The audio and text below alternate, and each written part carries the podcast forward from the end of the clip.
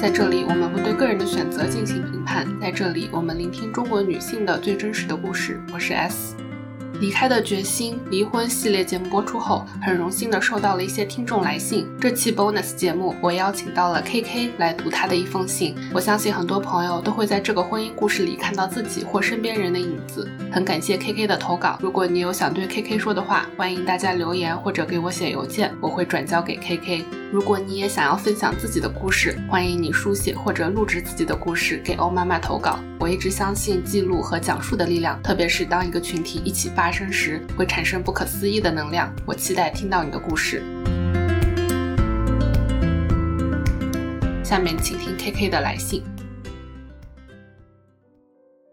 S 君你好，一年多以前，我偶然关注到了你的播客。在这段时间里，我听完了哦妈妈的每一期节目，最近也关注了你的他乡电台，很喜欢你不对个人的选择进行评判的视角。通过你的节目，我的女性意识开始生根发芽，我开始有意识地寻找阅读有关性别、情感、亲密关系的栏目和书籍。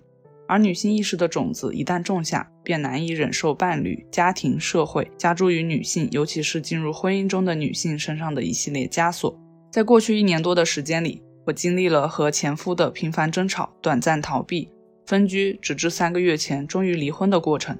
和离开的决心这个主题的第一位讲述者不同，我的离婚故事里没有出轨的狗血事件，也没有十恶不赦的家暴、赌博等致命硬伤。它更像是经历了日常生活琐碎的搓磨。两个完全暴露本我后的个体，因为性格、三观的巨大鸿沟而逐渐崩解的过程。我和他是二零一八年通过一个论坛认识的。九月开始恋爱，半年后订婚，直到二零二零年十月领证结婚。领证前我们同居了三个月，但现在看来，面对事无巨细的日常的这段时间还是太短。之所以和他走到一起，我回忆了一下当初他吸引我的几个点：一是能聊得来，能玩到一块儿；恋爱时他带我逛遍了我们生活的城市。休息时间，我们都是一起吃吃喝喝玩玩。二是刚和他在一起时，觉得他是一个能搞定很多事，也比较会来事的人。比如出去旅行，他会做好一切攻略和住宿、交通安排。在工作上也很刚，很敢说不。三是性格张扬外放，可以一直说很多话，会和我玩些幼稚的游戏，我就觉得他挺幽默的。四是他的责任感和热心肠，遇到朋友需要帮忙的事，都很积极热心。在外面看到一些不好的事情，也会去制止。然而，在相处过程中，我们却经常会拌嘴吵架，常常因为一些小事上纲上线，引发剧烈的争吵。我那时已经发现，他是一个很自我中心的人，说话做事都不会考虑别人的感受。我甚至目睹了好几次，他妈妈被他气得抹眼泪跑出去。而且做错了事情也不会真心认错，永远都在给自己开脱、否定错误，直到把错的描成对的，并且还很爱指使别人给他做事，帮他做完了还要听他逼逼哪里弄得不好。为此我提过几次分手，可能我的决心不够坚定。看他真诚地表示会改掉这些毛病，加上他的家人一再挽回，于是我们最终还是结了婚。当时是有点被架住的感觉。那个时候我二十八岁。和他在一起两年，周围的同学朋友也都步入了婚姻，我的社交圈也很窄。他又常常说些自己会改、会对我好的漂亮话，我也就真的相信了，想着再磨合磨合，我们会适应彼此的。婚后的故事并没有朝着我期望的方向发展，生活变得更加一地鸡毛。婚前的那些问题愈加变本加厉，我被他指责的，常常觉得自己很差劲。这个过程有点像打一棒子再给几颗甜枣，常常是前几天还在说着 happy wife happy life，过几天又因为一些小事拌嘴指责爆发剧烈的争吵，吵架的核心依然是他不断的否定我，说我情绪化严重，什么事情都要依着我，甚至说性生活不能满足他。啊，说到这些我真是一肚子的委屈，但是。吵架归吵架，吵完之后我还是会想到他好的一面，并且反思自身的问题。我爸妈也不断劝我，都是小事，还是好好沟通，好好过。直到二零二一年九月，我和一辆电动车发生了一场小型交通事故，因为对方不愿意赔偿我的汽车车损，处理过程一直在扯皮，很是让人头疼。但我的前夫他除了指责我这点小事都搞不定，以及动动嘴皮子轻飘飘的带过，没有对我进行任何的实际帮助和安慰。九月的南方天气依然十分炎热。那个事故处理中心是在一个很偏僻的地方，既不好打车，也有很多大货车在那条路上呼啸而过。我顶着大太阳，战战兢兢骑着电动车穿梭在大货车车流中，去协调了好几次。最后一次，我实在觉得骑电动车心慌害怕，问他能不能开车陪我一起去，他才十分不情愿地答应。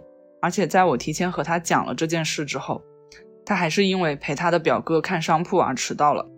在交警队的时候，他甚至当着外人以及对方的面指责我不会办事。但这件事明明是我自己去和对方协调了几次才谈妥的。我当时一整个大无语，但也没有多说什么。取车时。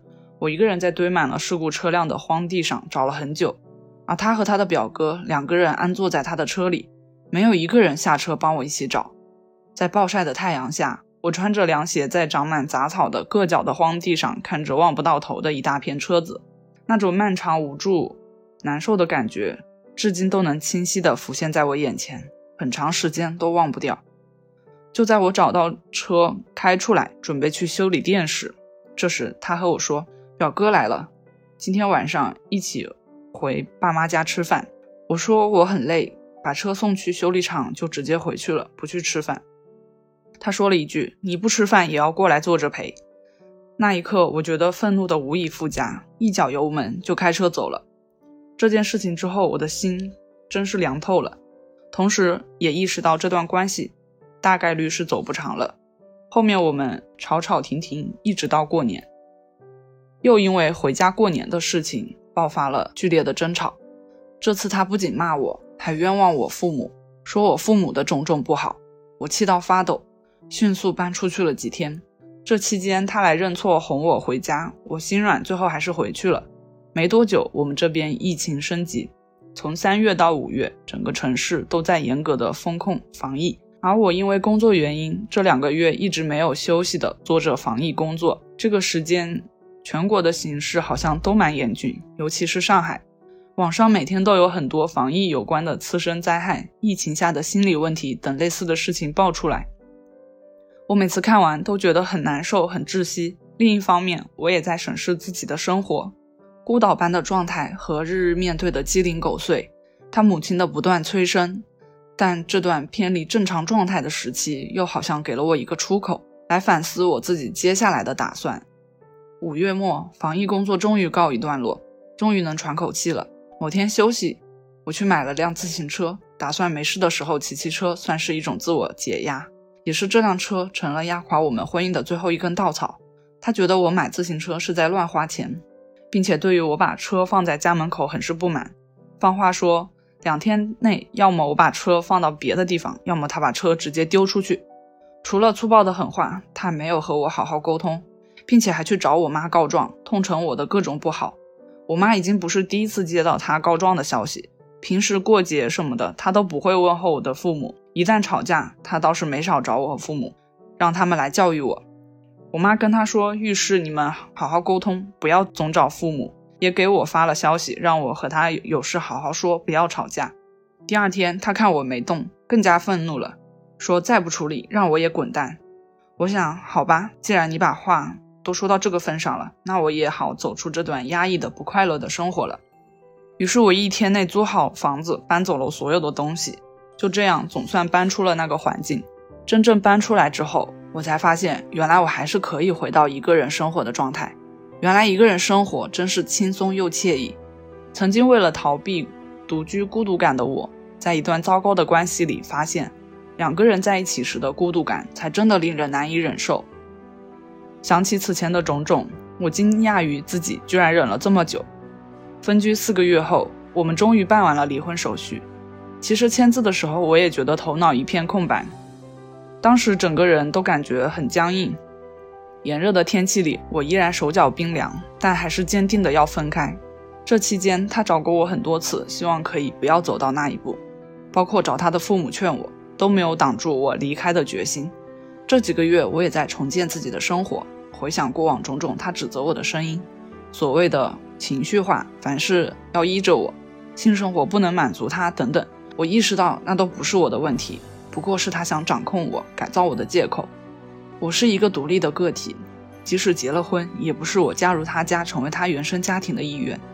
如果他不转变自己的角色，不为这段感情储蓄，而只知一味索取，那我就应该果断退出，不要再做无谓的消耗。谢谢你能听完我的故事，也感谢有这个机会让我终于把这件事讲出来。以前我听过不少朋友关于判断那个他是否值得结婚的标准，现在我想到了我的答案。那就是和他在一起生活，比你一个人生活更好的时候。当然，为自己保留随时都能跳出来的力量也很重要。经历了一次婚姻生活，我不再向往婚姻，但我依然渴望爱情。希望大家都能收获属于自己的爱，也有爱人的能力。你的忠实听众，K K，二零二二年十二月二十八日。